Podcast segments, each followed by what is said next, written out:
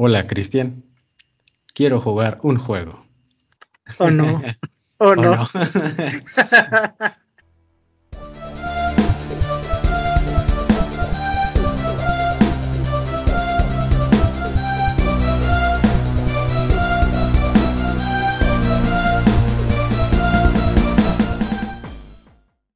Suena, suena muy gracioso decirlo en español, o sea, suena a pleonasmo, ¿no? De quiero jugar un juego. Pero pues es que la frase, la frase original en inglés así es, I want to play a game. Entonces no sabría cómo traducirlo. ¿No te acuerdas cómo lo ponen en los subtítulos? No, así ponen jugar un juego, que es lo chistoso. Mm, bueno, está bien, está bien, está bien.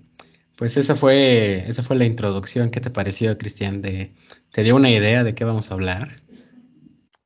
Pues yo sí, porque estoy súper familiarizado esta última semana con el tema en cuestión, pero para los que no sepan de qué estamos hablando, probablemente se acuerdan mucho de una película, al menos de una, porque pues pueden ser como yo, ¿no? Que no sabía que eran tantas, pero pueden recordar al menos una película en la cual en la trama a dos personas se les obligaba a cortarse si querían escapar una pierna y era básicamente la trama de la película y pues este monito medio tétrico, ¿no? Que va en un triciclo.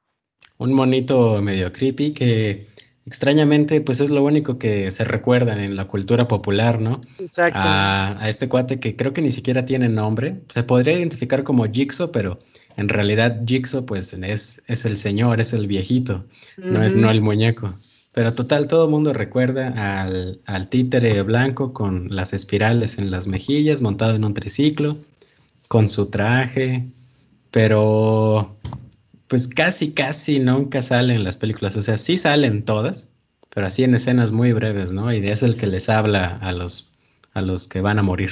De hecho, sí, yo creo que si juntamos todas las apariciones de todas las películas de este monito, son menos de cinco minutos, así seguidas. Sí, sí. sí. de hecho. Es, es bastante curioso, pero bueno, pues ya se dieron una idea, aparte porque pues está en el título, ¿no? Del episodio. Vamos a hablar de la saga de So, o que pues en Latinoamérica le pusieron el juego del miedo. ¿Por qué vamos a hablar de esta franquicia? Pues porque el día jueves 13 de mayo, pues aquí en México se estrenó la más reciente película que se llama Spiral, eh, from, from the Book of Saw, algo así se llama. Eh, y en español le pusieron Espiral, el juego del miedo continúa. Eh, muy sencillo, ¿no? Como para atrapar a la gente. Cristian, tú me habías dicho que no habías visto las películas, o habías visto una o dos, ¿qué tal? ahí te va. Yo, bueno, entrando antes de, antes de empezar con las películas, sí, qué bueno que me preguntas. Yo la única que había visto era la primera, eh, creo que la más popular, en la que les digo, está esta encrucijada, ¿no? Que de qué estarías dispuesto a sacrificar para escapar.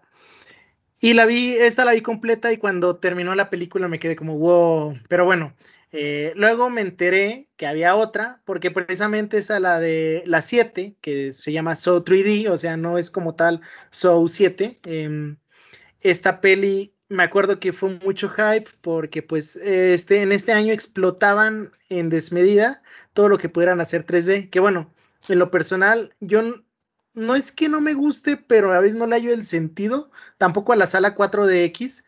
Digo, sí, pero no, o sea, te estás pagando casi 70, 80 pesos más de lo normal, porque en una veas un poquito de cerca y o sea, no es tan realista, y en el otro, no, no, la verdad no, no me late. No, no, yo concuerdo definitivamente contigo. Las casi hay muy, muy, muy poquitas películas que merezcan la pena hacerse en 3D. Eh, y ya no se diga en 4D, pues es nada más pagar el triple para que te sangoloteen, para que sufras ahí, para que te echen agua y aire y, y te revuelvan las palomitas en la sala del cine, pero bueno, eh, eso es otra historia, eso lo dejaremos para un nos quejamos. sí, tenemos, tenemos pendiente los quejamos, o sea, el nos quejamos ha sido del cine, de los Oscar, de los globos de oro, probablemente oh, ahora ya, vamos a, ese ya tiene, ya tiene. Vamos a, probablemente vamos a entrar así en, eh, y bueno, sumamos a la lista, gastos innecesarios, ¿no? Gastos innecesarios. Para que veas, para que veas el VIP si me gusta más, porque ahí te da, venden ah, comodidad. O sea, eso sí, te está vendiendo comodidad. Pero bueno, ahora sí, a lo que nos truje, sí. A lo que venimos, que es hablar de Saw. Eh, son ocho películas, son demasiadas, pero se justifican. Quizás la ocho ya no tanto, pero la siete, ah, la siete sí. La, la ocho me gustó mucho, ¿eh? eh ah, sí. Me dio este, este sentimiento, aparte está en Netflix, eh, este sentimiento de que, bueno, yo, mm, paréntesis, acabo de ver toda la saga desde lunes hasta ayer, ayer terminé la 8, y está muy padre si la ves seguida. Yo creo que en su tiempo era como que a lo mejor le fue mal porque a pesar de que está muy bien hecha, la gente nueva llegaba y era como, wow, wow, wow, ¿qué estoy viendo? O sea, porque tiene muchos callbacks, tiene muchos flashbacks de las otras pelis, información importante, así que pues yo creo que para ver a lo mejor Spiral, no les digo que sea obligatorio, pero a lo mejor estarían mejor parados si ven las ocho. Sí, definitivamente hay que verlas porque es lo que demuestra cada una de estas películas que, que, forzosamente tienes que ver la anterior porque de repente salen personajes de aquí, de repente salen personajes de allá y que, y que yo estuve ahí todo el tiempo y es una genialidad de guion que la verdad no sé cómo se les ocurrió y eso que lo van adaptando varias personas a lo largo de toda la saga. De hecho, pues bueno, antes de comenzar, pues sí, definitivamente hay spoilers en este episodio. Si les interesa ver Spiral y no quieren echarse las ocho películas, pues escúchenos. Y si sí si, quieren verlas porque valen la pena, pues mejor véanlas. El episodio 1 al 6 las pueden encontrar en Prime Video. Eh, en Netflix está la 8. Lamentablemente la 7 no la encuentras en ningún lado legal. Ni para, ni para rentar con YouTube. O sea, que dices, bueno, iban mis 20 pesitos, ¿no? O sea, ni para eso. Tienes ni para eso. tienes que entrar a Cuevana, Pelis Plus, la magia negra que sea de tu agrado. Así que, pues. Y para hoy, fíjate, hoy precisamente en Netflix subieron la episodio 2 y episodio 3. El lunes que te dije esto no, no estaban esas, nada más estaba Jigsaw.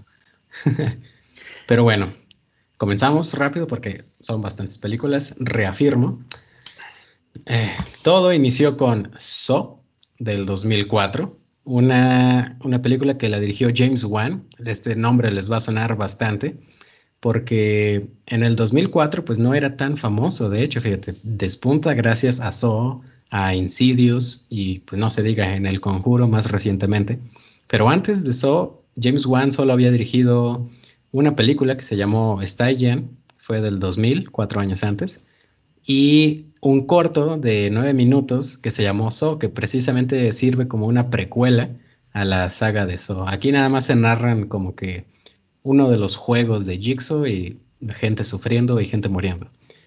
Eh, en los escritores eh, también participa James Wan, que eh, la misma historia, solo había escrito Stygian antes, y además eh, está su gran amigo, su gran colaborador, siempre, siempre que participan juntos James Wan y Liv Wannell, es una, es una categoría insuperable, la verdad. Liv Wannell para mí es el verdadero héroe de toda esta saga, pero bueno.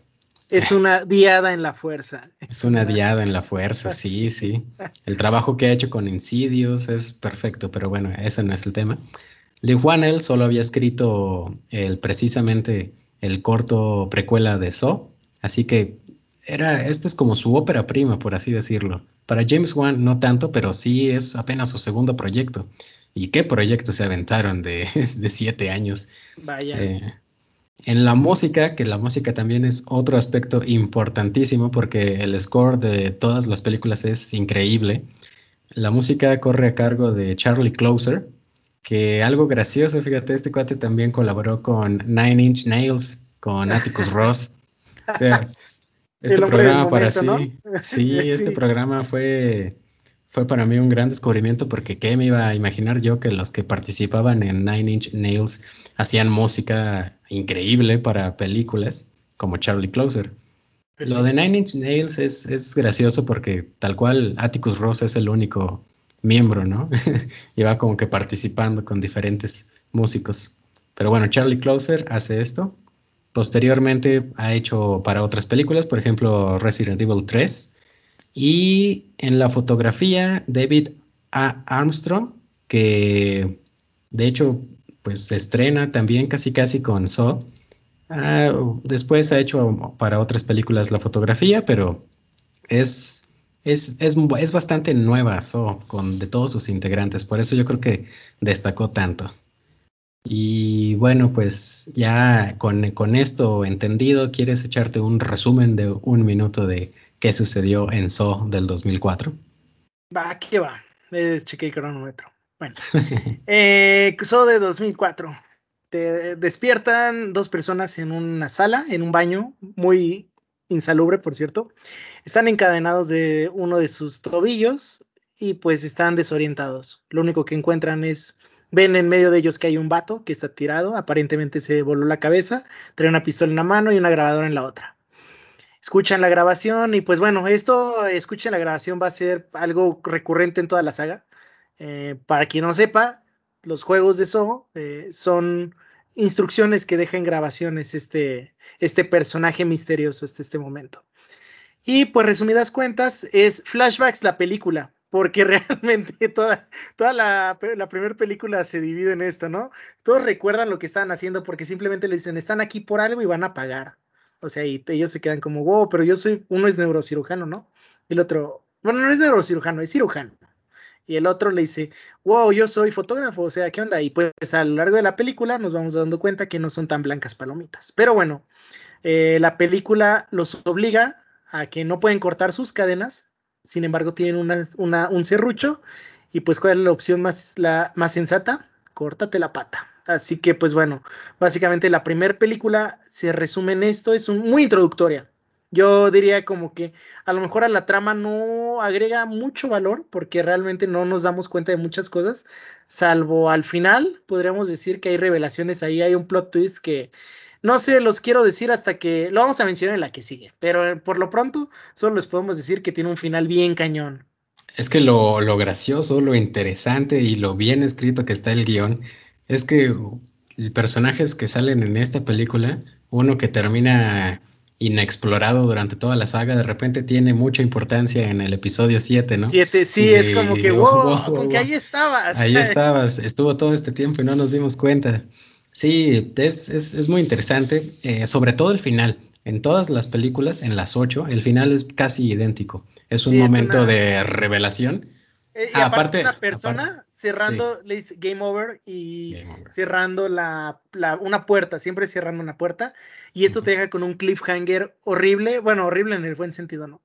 Sí, horrible de querer ver más. Sí, exacto. Y pues como tú me decías, esto es como una serie de capítulos muy largos si alguien vio Sherlock o alguien vio Game of Thrones, no se les va a hacer pesado ver esta saga, así que pues adelante. Sí, de hecho, Sherlock que tenía episodios también de una hora, hora y media, ¿no? Sí, eh, y casi todas las películas oscilan, creo que la más larga es una hora cuarenta minutos, así que pues fácil, se pueden echar tres en un día, así que... Sí, sí, sí. Eh, los límites los ponen ustedes. Pero sí, lo, lo, que hace eso al final, en esos últimos 5 o 10 minutos de película, en todas las películas, que entra Charlie Closer con su música de Hello Sepp, que se llama así, así busquen la Hello Sepp. Ah, es una obra de arte, cómo te va introduciendo y además de repente se vuelve loco la batería, chas, chas, chas, chas, y, y, te, está, te está describiendo su plan malévolo Jigsaw o de quien se trate, de quien sea el malo, dependiendo la película y te das cuenta de, ah, entonces esto pasó por esto y pasó por esto y, se van encadenando todos los hechos de la película, porque es toda una experiencia, verso. Realmente, si tú la ves una hora, 20 minutos, vas a decir, no entiendo muy bien qué está ocurriendo. Y la dos y es como, ah. oh". y pues sí. Yo, yo creo que ah. tienen que ver por lo menos dos para enamorarse de la saga. Así es. A partir de la 2 entra, eh, creo que un director bastante importante que le da una forma más hecha ya como de saga de películas a So, que es Darren Lynn Boseman, que de hecho es el director de Spiral. Eh, pero bueno, aquí en So dirige la 2, la 3 y la 4. Darren Lynn Boseman es la primera, ah no, la segunda película que dirige, solo había dirigido una antes. Él vuelven Liv Wannell como escritor y además Darren Lynn Boseman. La música, Charlie Closer la va a hacer siempre y la fotografía, en este caso, David Armstrong, ahí sigue. ¿De qué trata So 2? Bueno, pues básicamente siguen investigando cuáles son los asesinatos, quién es, quién es el asesino que se identifica como Jigsaw, que sería como pieza de rompecabezas, porque eh, lo interesante es que cuando los sujetos no pasan los juegos, las pruebas que les ponen y pues terminan muertos, les arranca un, pedazo de piel en forma de, pieza de rompecabezas. Porque esto es muy importante de recalcar. O sea, casi toda la saga nos muestran de que estas pruebas son para... O sea, son pruebas, son juegos. Y un juego lo puedes ganar. Así que si juegas bien tus cartas, si te rifas, puedes ganar y si no te mueres. O sea, es algo muy interesante, ¿no? De creo que salvo dos películas se rompe la regla, pero ahí es por necesidad de la trama. Así que son ¿cómo se llama? Casi todo esto se puede ganar. Y es algo muy interesante de la película, que realmente creo que fue innovadora en su tiempo la, la, la premisa. Bastante, bastante, sí, te digo, por eso, por eso se volvió tan importante en la cultura popular, so, porque así como alguna vez Citizen Kane innovó con su guion, así como alguna vez Star Wars eh, innovó con los efectos, pues así al mismo tiempo So innova con esta forma de contar una película. Pero bueno, básicamente aquí los, los sujetos del proyecto son, son varios eh, pues drogadictos, delincuentes, criminales que están encerrados en una casa y tienen un personaje en común, la 1 y la 2, que pues es una chava. En la primera película se parece más como que una señora ya grande, no tan grande, pero luego en la 2 de repente dices, ah, es la misma, se ve como 20 años más joven. Pero bueno, ella había sido ya, había sido una víctima de, bueno, víctima, es, es, muy complicado definirlo, ¿no? Era, había sido un sujeto de prueba en los juegos de Jigsaw y sobrevivió y pues aquí se vuelve a estar. Eh, resulta que, que, había seguido siendo una drogadicta y por eso precisamente la, la estaba castigando Jigsaw, la estaba reformando. Eh, se centra también la historia en, el, en un policía, Eric Matthews, y su hijo, que también está encerrado en esta casa, en los juegos.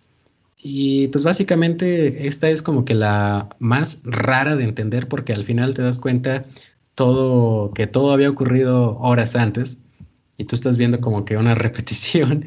Sí, e, eso es algo muy padre, que si ven las películas y ponen el ojo, la iluminación les puede dar una pista de que están viendo líneas temporales diferentes. ¿A qué me refiero con esto? Lo que dijo CJ. A veces la iluminación satura el verde, los tonos verdes, así como tonos fríos.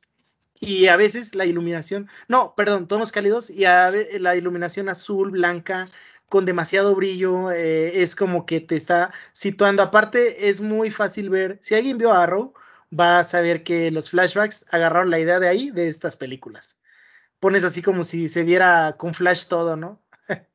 sí. Sí, sí, sí. sí. Eh, y bueno, haciendo spoilers, lamentablemente tenemos que hacerlo para poder explicarlo. Esta chava, Amanda, interpretada por Shawnee Smith, eh, pues era cómplice de Jigsaw en todo el momento. Ella, ella, hasta ahorita, hasta donde vamos, es la única cómplice de Jigsaw, el asesino viejito, el asesino canceroso, el que no se puede mover, está en una silla en toda la película y, dices, ¿este cuate es el que está haciendo todo esto? Pues ¿cómo?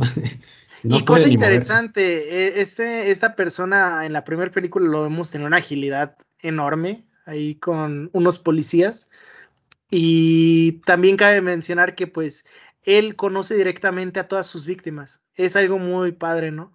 Es como, imagínense cuánta gente ven en un día, bueno, sin COVID, ¿no? O sea, saliendo. Que en todos veas un posible sujeto de pruebas, esta persona, o sea, sí estaba, estaba, estaba muy cañón. Pero bueno, eh, regresando con lo que comentas de la 2, esta película yo creo que nos deja muchas cosas que van a servir, sobre todo en la 4, en la 6 y la 7, ¿no? Porque sí es que este es un elenco coral. Yo creo que el único protagonista de la saga sería John Kramer, que es Jigsaw. Pero eh, son personajes que tú dices, wow, regresó de la nada o esto pasó cuando y realmente nos damos cuenta que al menos la 1 y la 2 son días lo que transcurre, o sea, ni siquiera es tanto tiempo como te podrían hacer creer. Creo que el salto más grande es de la 2 a la 3, 6 meses, algo así. O sea, sí, es, esa, la, la 2 es muy buena, pero como dices tú, es muy rara de entender. Y hasta ahorita nos dan a entender que pues no trabaja solo el viejito, ¿no? O sea, cómo se va a andar rifando. Pero pues bueno. Sí, hasta ahorita sabemos que Jigsaw hace estos juegos porque quiere ayudar a la gente de cierta manera. Todavía no sabemos por qué ni para qué, simplemente que quiere ayudar a las personas. y el que logra superarlo, como que tiene una nueva oportunidad de vivir, necesita demostrar esas ganas de vivir, hasta ahí, punto. El gran, la gran revelación es Amanda como la, la cómplice de Jigsaw. Para Saw 3 del 2006, estas siete películas salieron una por año, eso es increíble. Para Saw 3 repite Darren Lynn Boseman, en los escritores Lee Wannell y James Wan, regresa James Wan, música Charlie Closer, fotografía David Armstrong. Ok, la 3 es todavía más compleja, no tanto por la forma en que está narrada como la 2 que estabas viendo el pasado y de repente dices que. No, la 3 eh, está, aumenta en una línea temporal más de, de, de cómo abordan la película, ¿no? Porque aquí Jigsaw ya estaba muy enfermo, tenía cáncer terminal, inoperable. Entonces, pues necesitaban una, una enfermera, una doctora, mejor dicho, perdón, una doctora que, que lo ayudara, que lo mantuviera vivo. Pues ya sabemos que Amanda era la que lo ayudaba. Y al mismo tiempo hay otro sujeto de prueba que es este Jeff Angus McFadden. Y eh, este cuate estaba tratando de vengarse del asesino de su hija, eh, asesino eh, doloso porque no, culposo, perdón, porque no lo hizo a propósito. Y básicamente ese es el planteamiento de la historia. Si quieres entrar en los detalles, en los plot twists. Eh, pues aquí empezamos a entender un poquito de quién es John Kramer y por qué hace lo que hace. Ah, esto es algo muy importante. Cada película que avanza te van dando, o sea, más allá de que te, sí te muestran cosas del presente y del futuro, pero donde escarban cañones en el pasado. Porque hay que entender que, pues en este punto al menos de la película, ella está nada de morirse, John Kramer, y dices, wow, si se muere se acaba la saga. No, o sea, y es muy interesante cómo nos muestran cómo fue haciendo relaciones, cómo fue haciendo todo. Y lo único que me gusta, gustaría destacar más allá es que en la, primera la primera teníamos dos sujetos de prueba, en la segunda creo que eran seis, en esta nada más es uno, ¿no? O sea, está padre también cómo juegan con eso muchos dirán, es un género explotado. No, la verdad innova muy bien cada película. y cada juego es como que todos son más mind blow que el anterior, ¿no? O sea, dices, ¿cómo, ¿cómo algo va a ser más cañón que cortarse la pierna? O sea, ya, no, sí puede ser más cañón. O sea, desde meter una llave que abre una, eh, abre una puerta y que te den un disparo en el ojo, eh, caerte en, una, en un agujero con jeringas. En esta, eh, ¿cómo se llama? Tenemos, no sé, algo que tú hayas pensado que para Jeff, el potro humano, ¿no? Al final, o sea, imagínense un...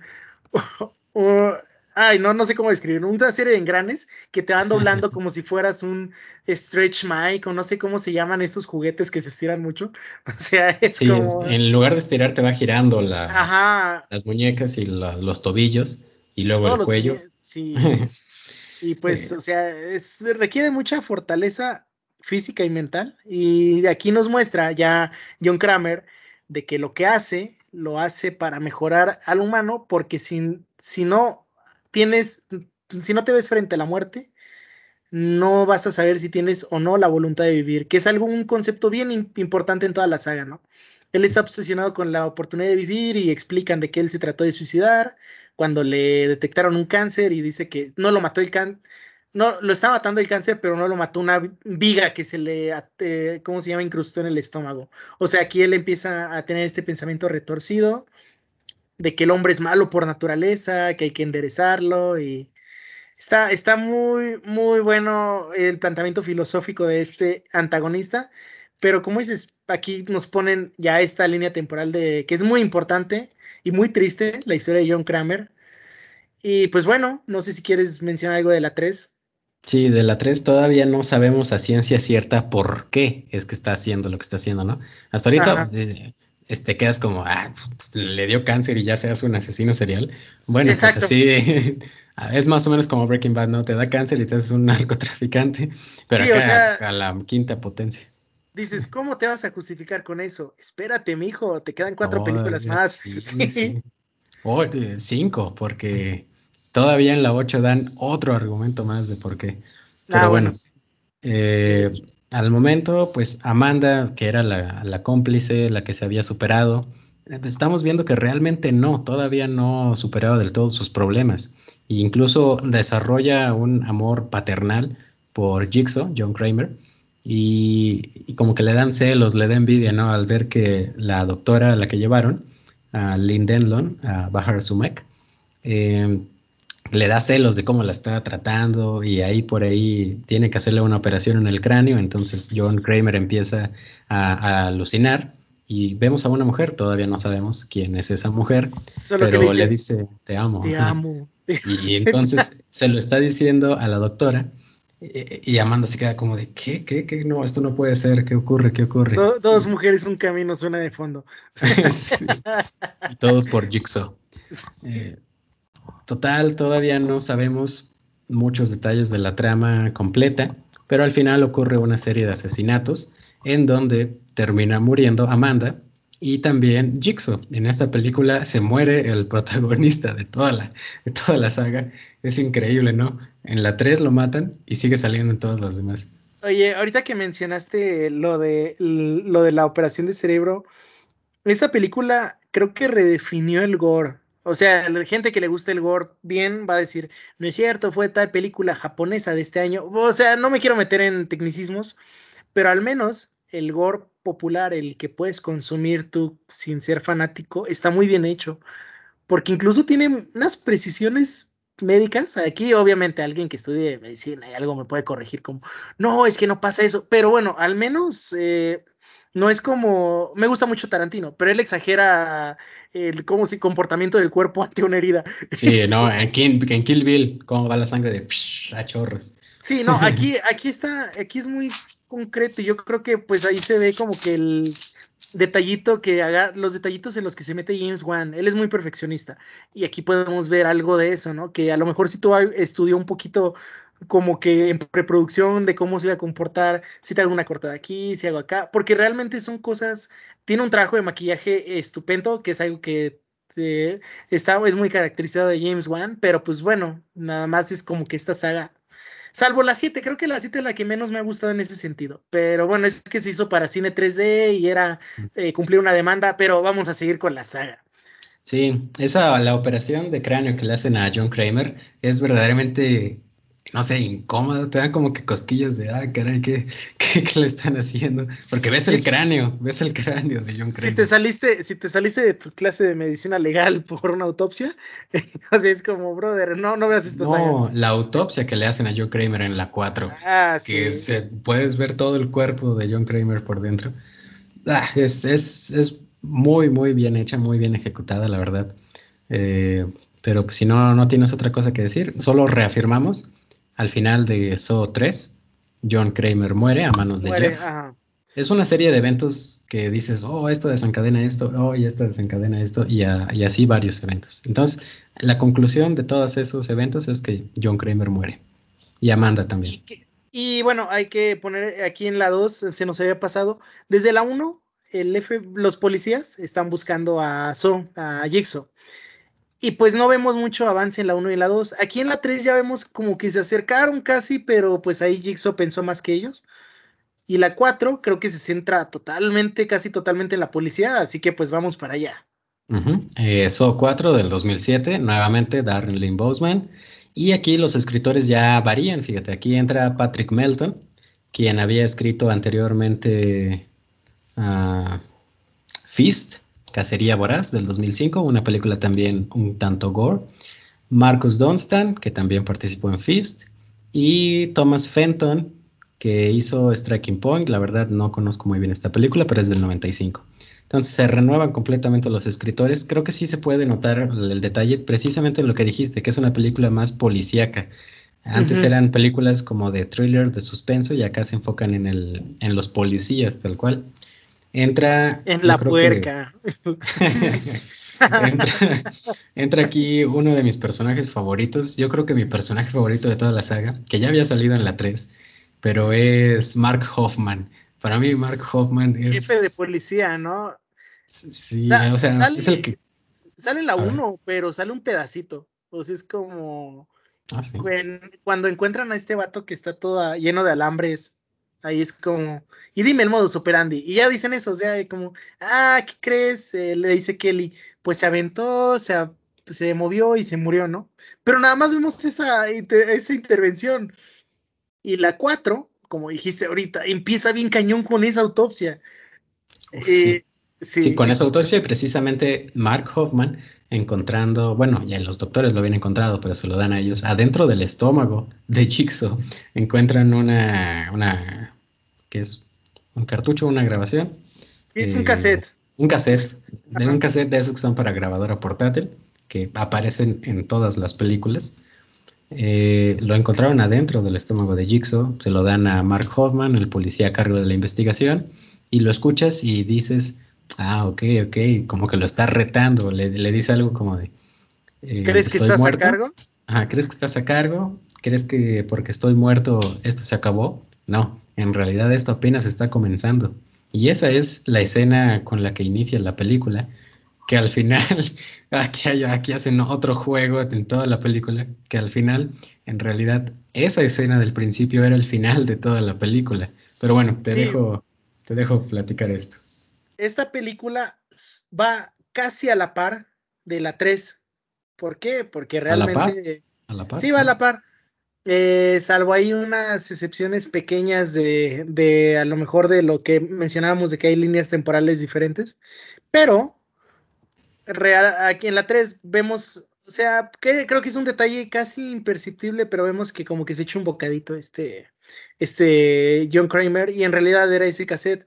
Va a decir alguien, un mamador, pero ¿cómo se va a leer si los ácidos del cuerpo y que la chingada lo deshace? Brother, mira, eh, no dan un paso sin guarache los escritores. Aquí te ponen que lo puso en cera, se lo comió y pues la cera no se puede derretir. De hecho, si te traga cera o cera entra en tu cuerpo, te la tienen que retirar por una operación. O esa madre no se derrite.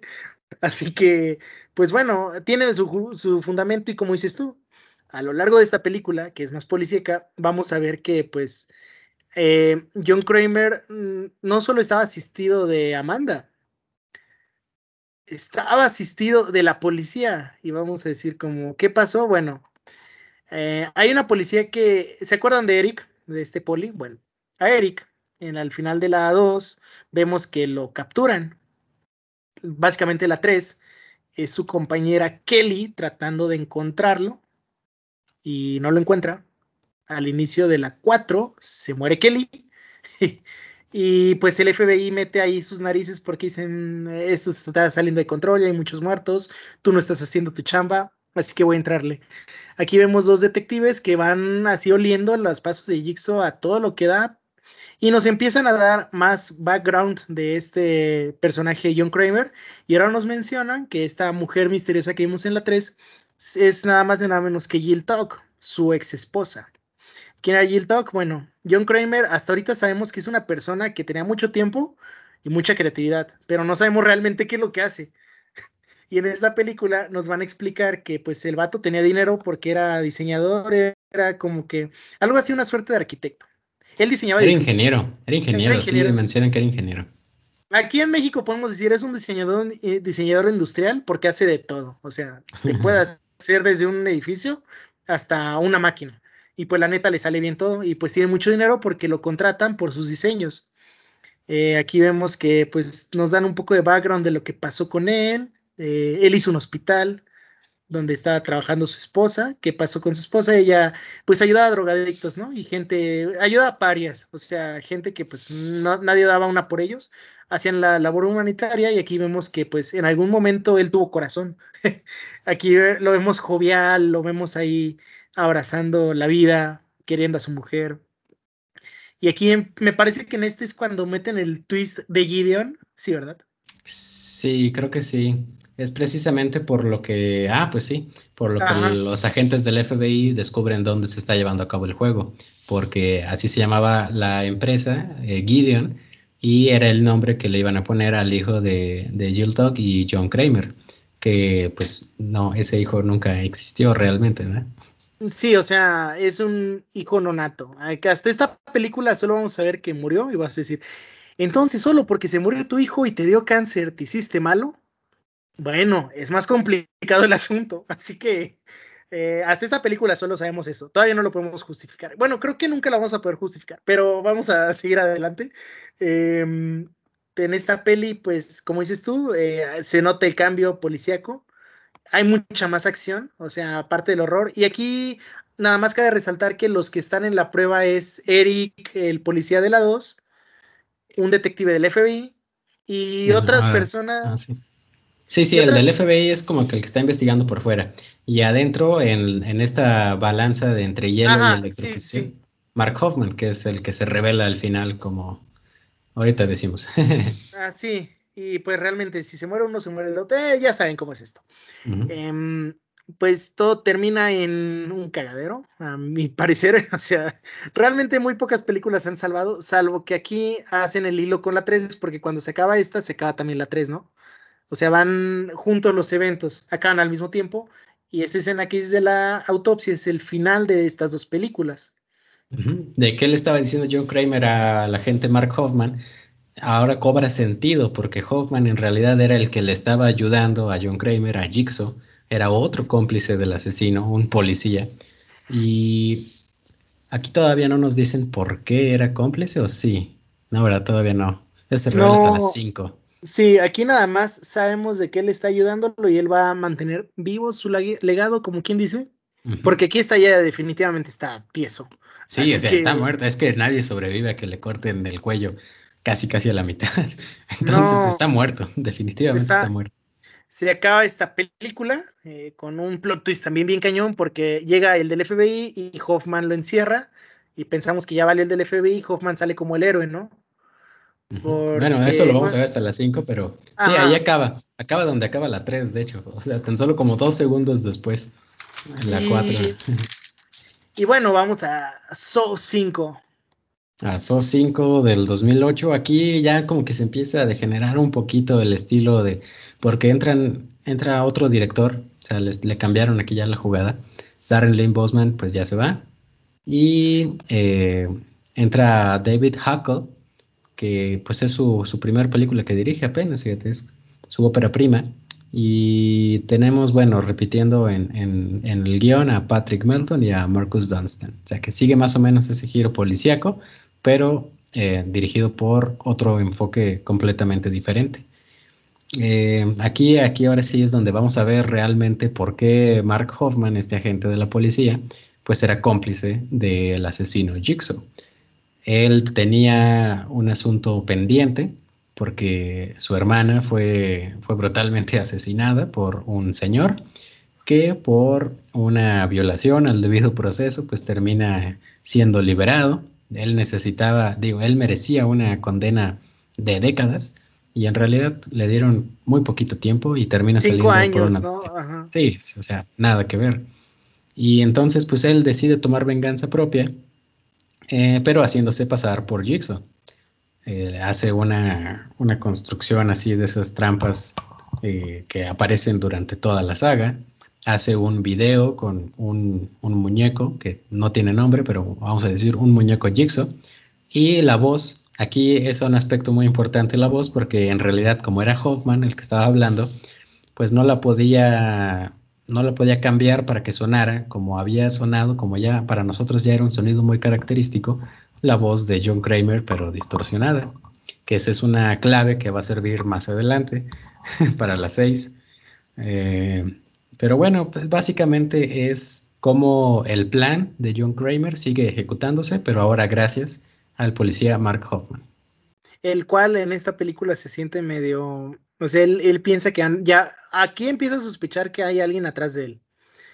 Porque la gente del FBI que vimos que en la 4 se murió, o sea, que sobrevivió, ¿no? Le pusieron una trampa y se hizo una traqueostomía el vato, o sea, se clavó una pluma aquí y dijo, pues no me vas a cargar, y le ganó a Jigsaw. o sea, sí. Eh, y él tiene sus sospechas de Hoffman, pero no tiene cómo comprobarlas.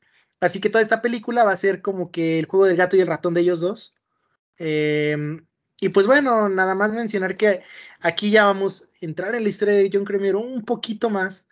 Vamos a ver que Gil Talk, en su intento por ayudar a drogadictos, había uno que era muy colérico, o sea, él robaba para drogarse. Y una vez trató de asaltar el hospital, un asalto que salió mal, le dio un portazo a una Toque embarazada y pues perdió a su bebé, ¿no? Aquí ya no lo puedo justificar todavía John Kramer, pero puedo tratar de entenderlo porque pues da coraje. Sí, él había visto que todos esos drogadictos eh, realmente no, no los podían ayudar otras personas. Él ya había dicho, necesitan ayudarse ellos mismos, que es más o menos el principio filosófico que utiliza en todos sus asesinatos. Tú puedes sobrevivir, te va a costar, te va a doler, pero si sobrevives, pues incluso vas a salir ganando, ¿no? Una idea muy retorcida de psicología, muy, muy, muy retorcida de la psicología. Sí, es como que los libros de autoayuda a clasificación R, ¿no? sí, bastante. Bastante, bastante.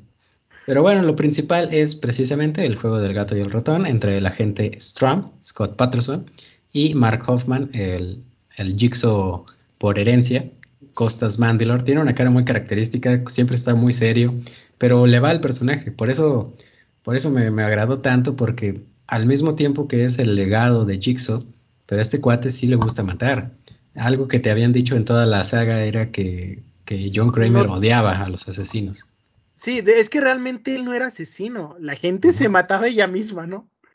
Pero bueno. sí, es un asesino intelectual, podríamos Ajá, Es un autor intelectual, pero material no, es como, como Charles Manson.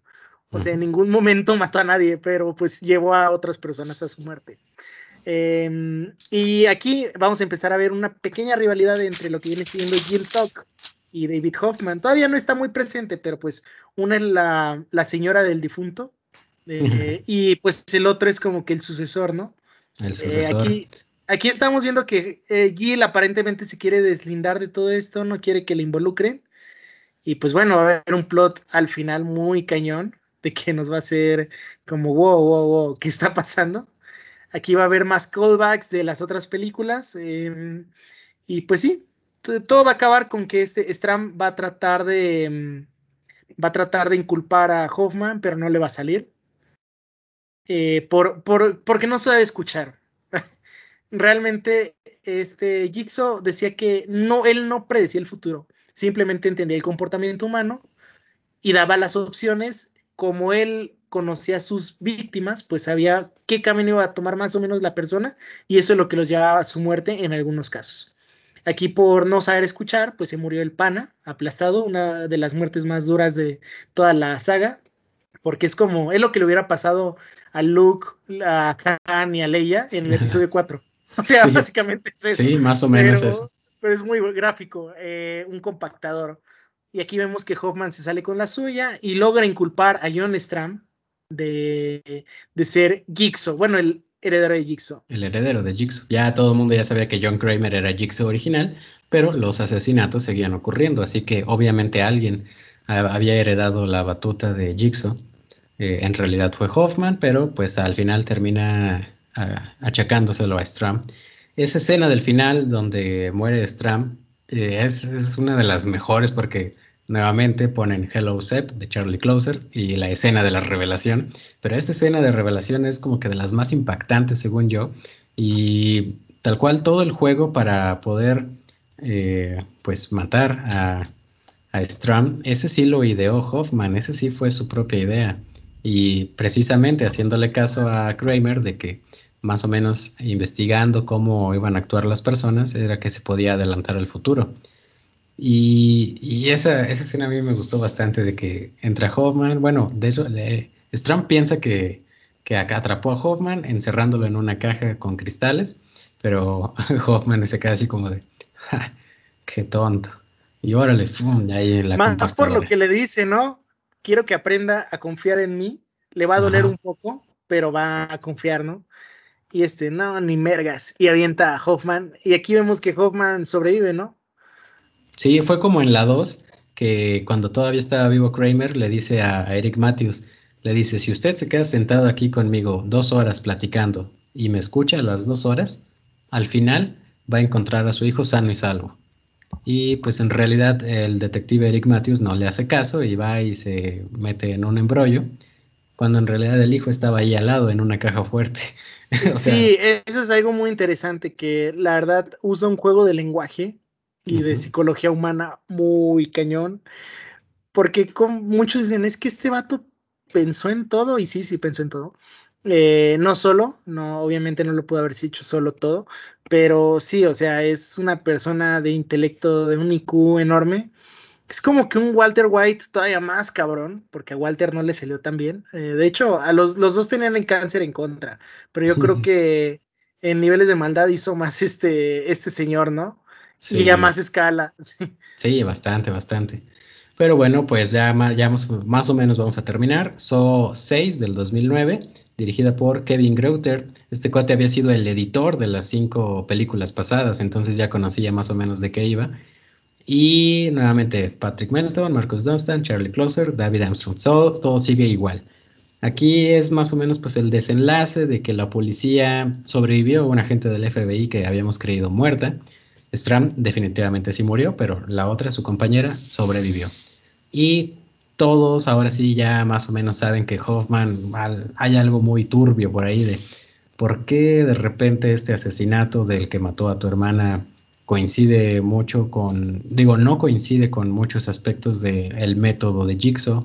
Incluso eh, el cuchillo que utiliza para cortar la pieza de rompecabezas del cuerpo, dicen, este cuchillo tiene filo aserrado y los otros no, los otros eran quirúrgicos. Sí, eso es un dato muy importante que yo creo que en la 7 se rescata porque dicen, esto es precisión quirúrgica. Y este es algo, y este es un trabajo más.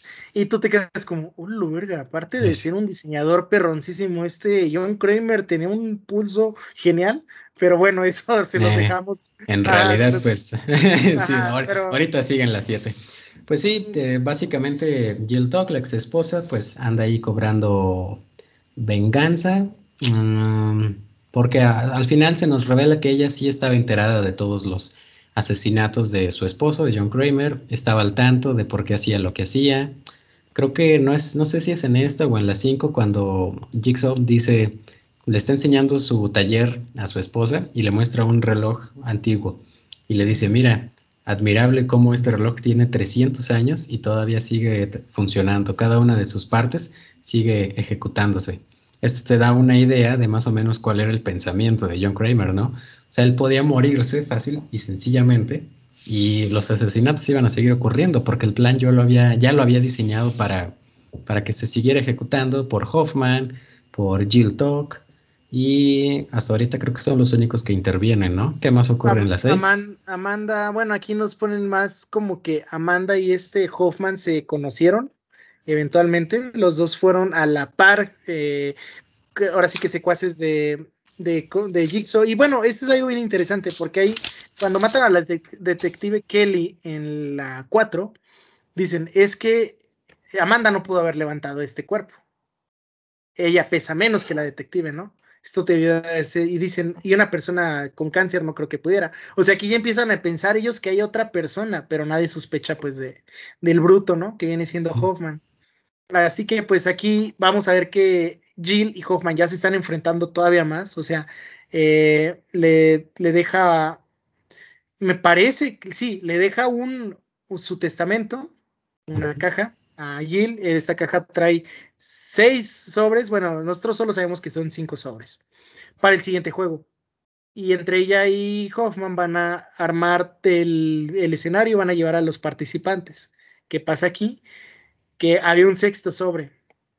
El sexto sobre era pues para Hoffman, porque si bien la 3 fue la prueba de Amanda, o sea, como que una prueba que le hizo, un juego que le hizo este, este Jigsaw John a Amanda, pues aquí este Hoffman se va a enfrentar a su propio juego, el cual pues va a decidir si vive o muere, y pues eventualmente está bien cañón, porque todos pensamos, esos últimos cinco minutos, piensas que ya murió Hoffman, eh, que va a morir uno de los mejores personajes de toda la saga, porque le ponen la misma trampa que Amanda, ¿no? Este es muy característica, es un cinturón, eh, bueno, una especie de casco que se abre, y no sé si vieron la de Godzilla de este señor de Peter Jackson, que le rompe la quijada a un, tiranosaurio, le pasa eso a la persona, te rompe la quijada en dos y te mata.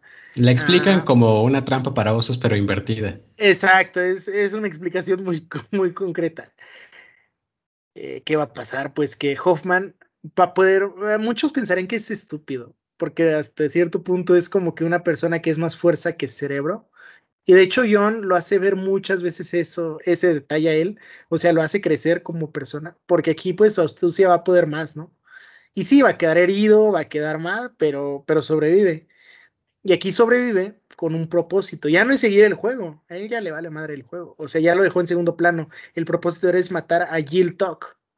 Sí, porque pues eh, le, le, puso ahí una trampa. Eh, para mí, por eso digo que es, yo creo, mi personaje favorito, porque demuestra verdaderamente que él sí quería vivir, demuestra que es inteligente, demuestra que es fuerte, sobrevive a su juego de una de las formas más, wow, ¿qué ocurre aquí? Y, y cambia, cambia completamente todo.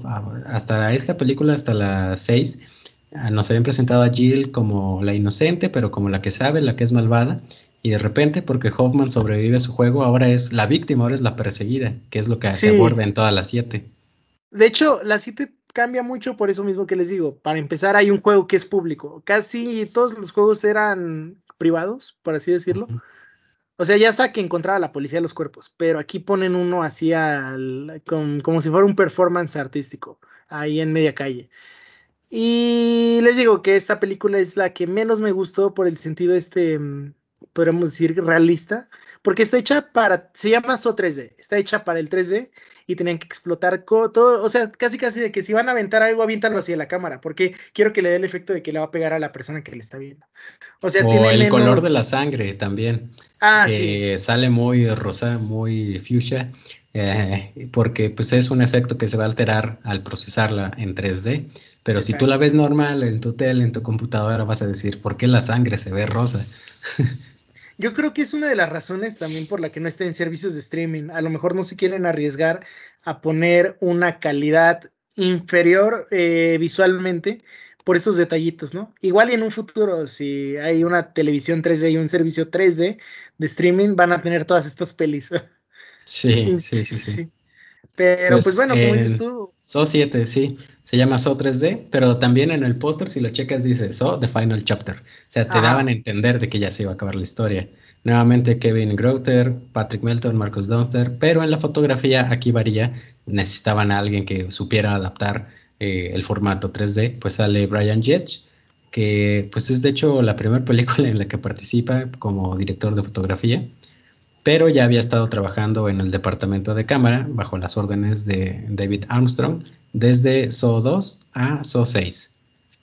Y bueno, pues de hecho básicamente nada más se trata de, la venganza que quiere hacer Hoffman a Jill porque pues casi lo mata.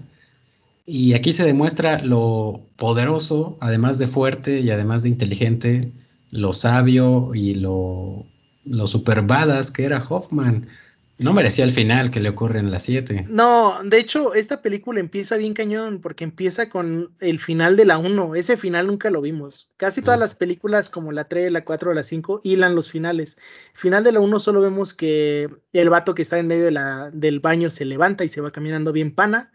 El doctor se corta su pierna y se va. Y pues aquí vemos lo que pasó después, ¿no? Se fue arrastrando ahí con su muñón eh, se cauterizó su herida con una tubería hirviendo.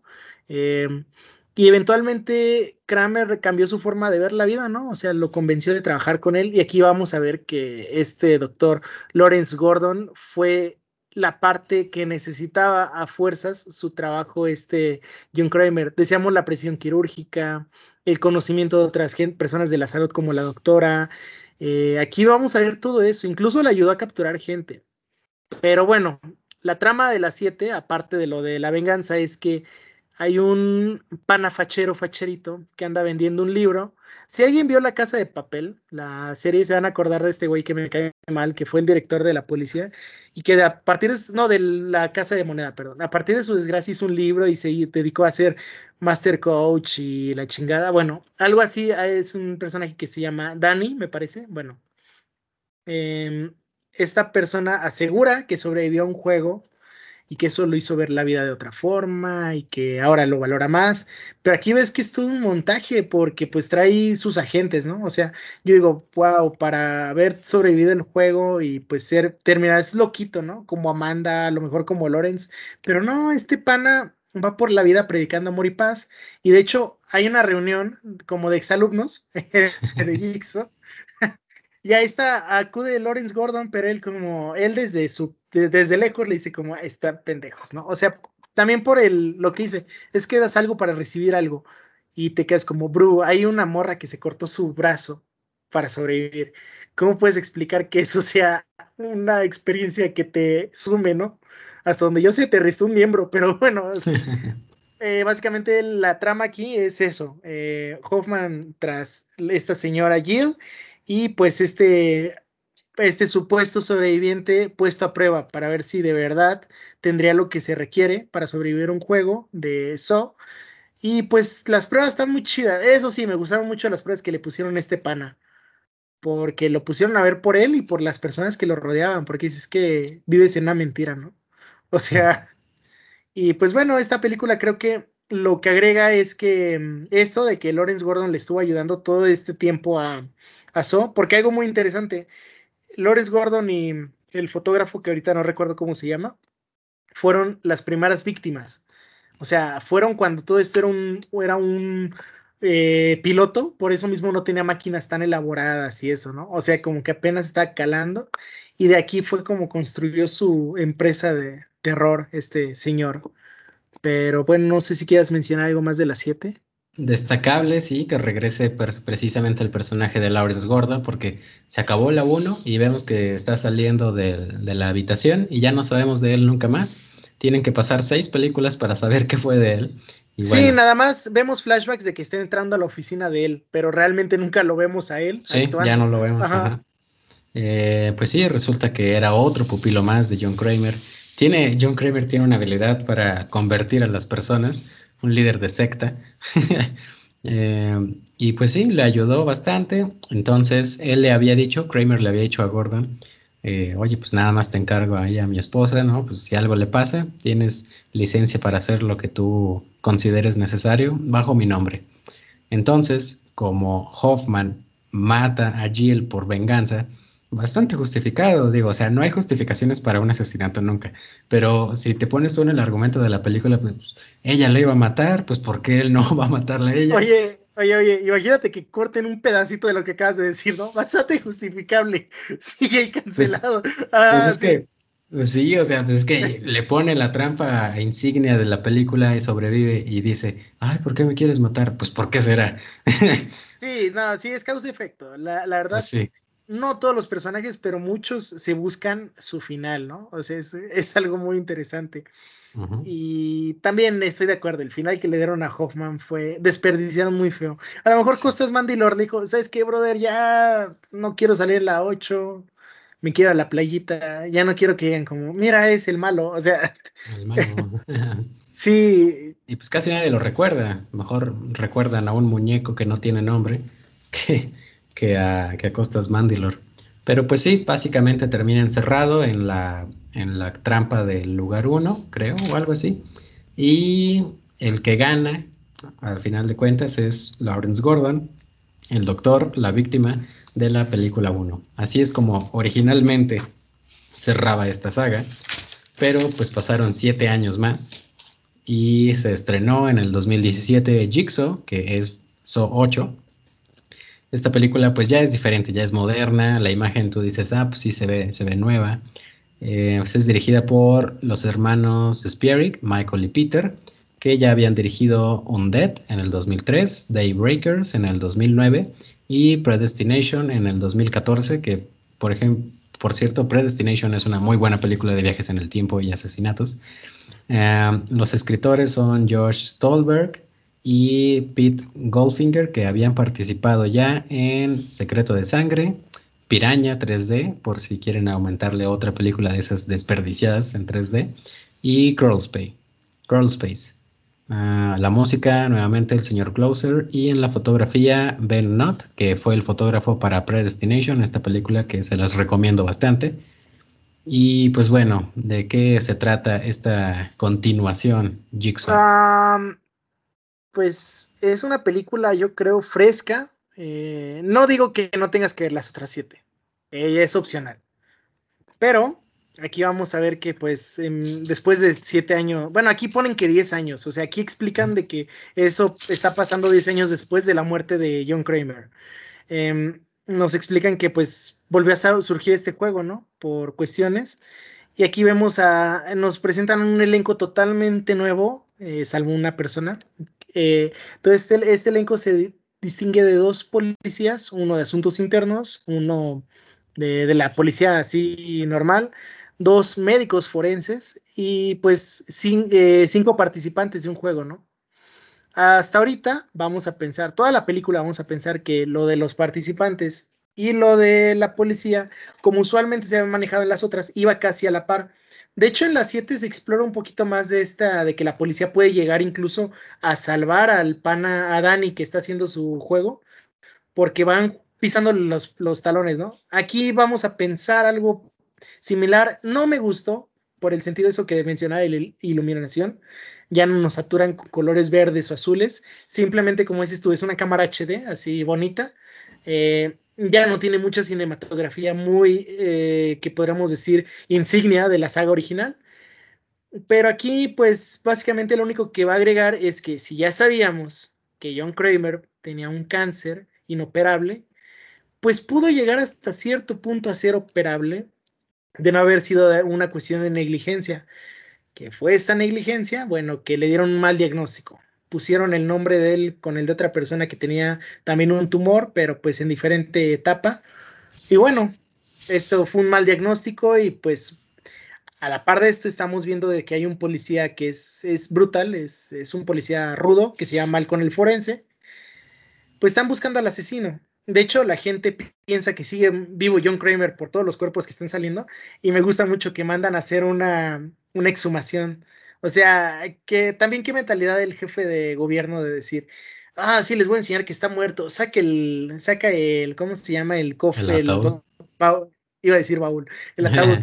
y para sorpresa de todos, una, no está. una jugada de John Kramer, ¿no? Aparte que había sangre de John Kramer aparentemente en el cuerpo de una de las víctimas pues no se las hago eh, aburrida, básicamente esta película, los dos sucesos, uno está sucediendo muchos años atrás, eh, de hecho está sucediendo antes, antes de la 1, o sea, se supone que esto es antes de la 1. Y el, el tiempo moderno, pues eh, una de las forenses está medio loquita porque ella es como fanática de, de John Kramer y replicó todas, todos sus juguetes, ¿no? Todas sus cosas. Eh, de hecho, esto es creo que el único fan service que tiene para la saga, de que ves ahí como, no manches, las jeringas, mire que rompió las costillas, el casco, o sea, mm, bueno, y pues termina en que este forense, muy interesante, pues él fue el practicante, el pasante, que la regó, le dio mal, eh, le dio un mal diagnóstico a John Kramer y pues fue lo que lo llevó a ser lo que es hoy. O sea, aquí ya puedes entender un poquito más fue negligencia médica de que no se atendiera. Se le murió su esposa. Su cáncer era inoperable. Trató de ir a una aseguradora, cosa que se nos pasó en las en las cinco, en las seis, perdón. Trató de ir a una aseguradora y le dijeron que no, que, que no cubre el seguro y que la fregada, o sea, usan un cálculo matemático pero frío para decir quién se puede salvar y quién no. Pues estaban juntando estas cuatro cosas ¿Cómo no quieres que te salga una persona como la que salió? La vida lo trató pésimamente. O sea, es algo así como lo que le pasó a Joker, ¿no? Que en ningún momento tuvo oportunidades. Esto es igual, o sea. Em, y pues bueno, esta película cierra con ese cliffhanger de que en realidad, desde el inicio, esta persona, este practicante, estuvo con John Kramer, estuvo ahí a su lado, estuvo, él le enseñó todo lo que sabía, le enseñó de que cómo iba a perdurar todo y pues lo único que no me pareció de esta película es que hubiera sido hermosa si hubiéramos visto a este, este médico convivir con Amanda, convivir con Hoffman, convivir con Gordon, o sea, que tuviera coherencia ese legado que, porque supone que esta persona fue la que armó el casco incluso, o sea, creo que también es fanservice, ¿no? Que está como, John Kramer es como un relojero, no hombre, mira, para que funcione esto tiene que funcionar esto, o sea, es, Sí, es. Eh, se supone que pues este cuate Logan, ¿no? Es como que el, primer aprendiz, el primer cómplice de John Kramer, el original, el único, antes de Gordon, antes de Amanda y antes de Hoffman. Eso sí ya estuvo como que muy rebuscado, ¿no? Sí, eso ya no, no valía la pena. Mira, a mí me gustó lo del lo del mal diagnóstico. Eso es algo que aporta mucho. Pero lo echas a perder todo si me dices, o bueno, mira, ponle que sí sea. Está bien, te la valgo. Ponme interacciones con los demás.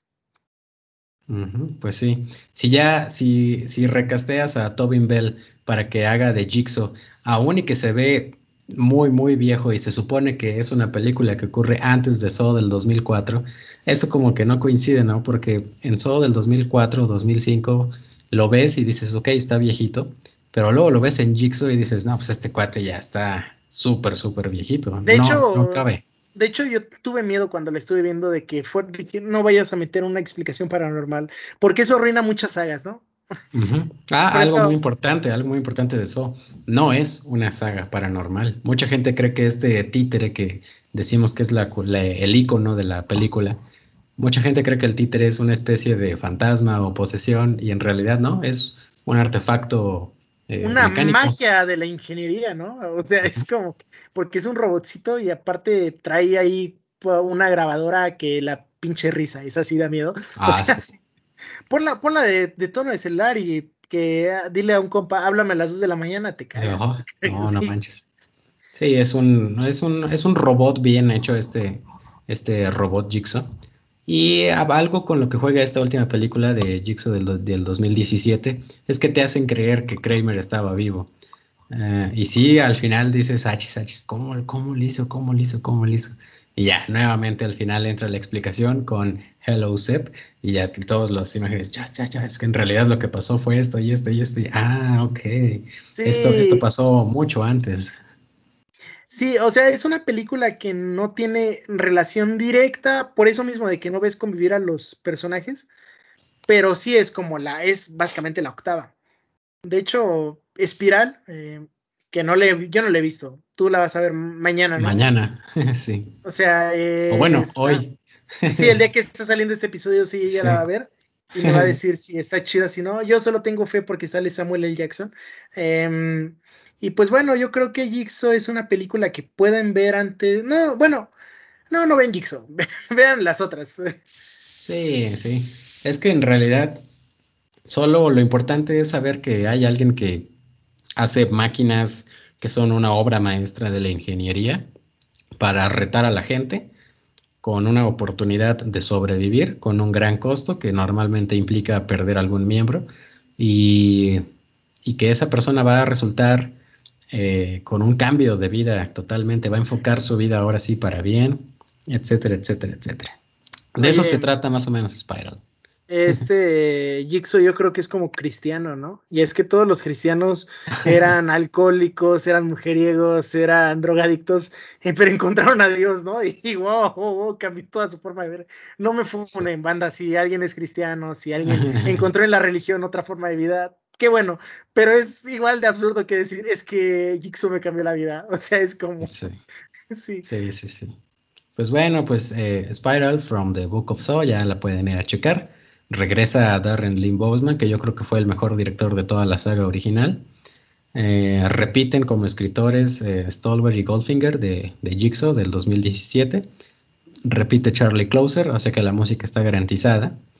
Y la fotografía es de un cuate que no ubico, es Jordan Oram. Eh, por ahí estuve investigando.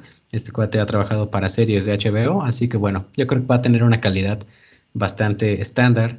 Eh, el productor ejecutivo es Chris Rock, que de hecho protagoniza la película. Es interesante. se puede dar ese lujo, ¿no?